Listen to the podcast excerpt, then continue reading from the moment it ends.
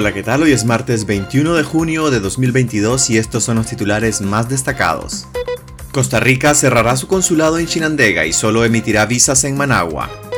Casi 300.000 nicaragüenses han pedido asilo en los últimos 17 meses. El régimen orteguista arremete en contra de las religiosas de la Orden Madre Teresa de Calcuta en Granada y Managua. Capitán de la policía que mató a médico en accidente es dado de baja. Conducía ebrio y realizando maniobras indebidas. La CIP condena cierre de trinchera de la noticia. Este martes en Managua, según weather.com, habrán máximas de 28 y mínimas de 23 grados centígrados. Soy Edwin Cáceres y les doy la bienvenida.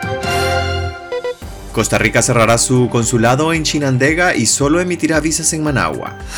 La Embajada de Costa Rica en Nicaragua anunció el cierre indefinido de su consulado en Chinandega, lo que obligará a miles de personas de Occidente a realizar sus trámites migratorios como la solicitud de visa únicamente en Managua. A partir del 1 de agosto, todos los trámites se realizarán en el Consulado General de Costa Rica en Managua, el cual se encuentra ubicado 150 metros al oeste del Hotel Seminole sobre la pista Miguel Ovando y Bravo, indicó la delegación diplomática en un comunicado a través de Facebook. Asimismo, informó de el cierre indefinido del consulado de Costa Rica en Chinandega a partir de esa fecha. La embajada no explicó los motivos de esa decisión, que llega tras el reporte de 32.593 solicitudes de refugio de nicaragüenses en Costa Rica entre enero y mayo de este año. Más de 200.000 nicaragüenses han pedido asilo en los últimos 17 meses.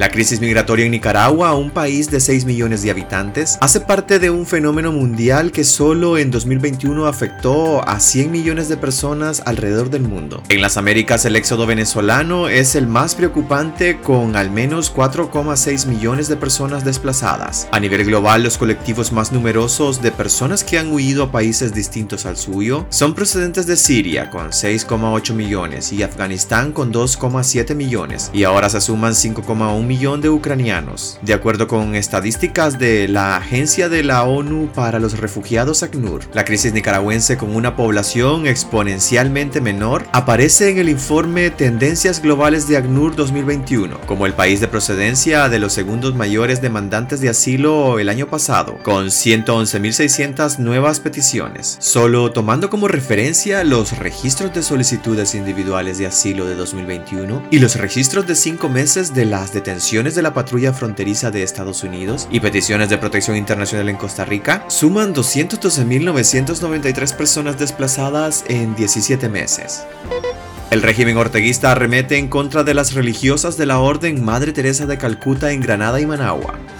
Publicaciones digitales católicas replican esta semana la denuncia de persecución del régimen de Daniel Ortega y Rosario Murillo contra las obras que las misioneras de la Caridad de la Orden Teresa de Calcuta tienen en la ciudad de Granada, Managua y Ciudad Sandino, como parte de la guerra del régimen contra las asociaciones sin fines de lucro, entre ellas las de la Iglesia Católica. Aleteia.org hizo una extensa publicación sobre el caso, en el que recuerdan la vez que Ortega en 1986 dio la bienvenida a la fundadora de la Orden religiosa, Madre Teresa de Calcuta, en una de dos visitas que hizo a Nicaragua. Ahora critican que las cosas hayan cambiado y sea ese mismo Ortega el que orientó al Ministerio de Gobernación el cierre de las instalaciones de la caridad, bajo el supuesto de no estar al día con los informes financieros y de organización, y cuestionar que reciben fondos del exterior. Bajo este pretexto, la dictadura de Ortega amenaza con cerrarles dos hogares de ancianos, una guardería y albergue para adolescentes en Granada, Managua y Ciudad Sandino.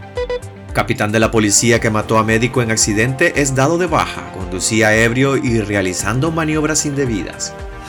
Francisco Ramón Flores Donaire, el capitán de la policía que ocasionó un accidente la madrugada del 16 de junio, en el que falleció el doctor Jorge Ernesto Herrera Chávez de 28 años, quedó en prisión preventiva tras ser acusado por el delito de homicidio y exposición y abandono de personas. La fiscalía presentó la acusación el 18 de junio ante el juez Rolando Danarrucia Munguía, titular del juzgado sexto de Distrito Penal de Audiencias de Managua. Tras admitir la causa penal, el judicial resolvió dejar en prisión preventiva al acusado el juez programó la audiencia inicial para el 27 de junio, fecha en la que se determinará si el ex capitán es remitido a juicio. La fiscalía señaló que el acusado al conducir en estado de ebriedad sabía que existía un elevado índice de probabilidad de que estos hechos se llegasen a producir y que pese a ello decidió actuar. La CIP condena cierre de trinchera de la noticia.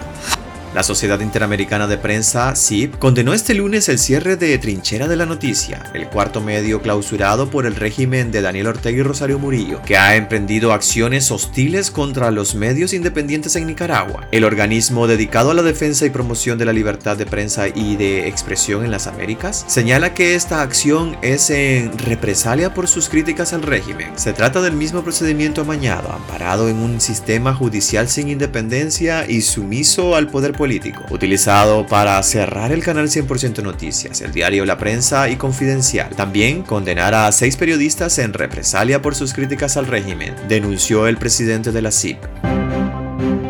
Pues hasta aquí quedaríamos este martes. Recuerden visitar nuestra web despacho505.com para ampliar y conocer más noticias. Y también nuestras redes sociales aparecemos como Despacho505. Que tengan un excelente día.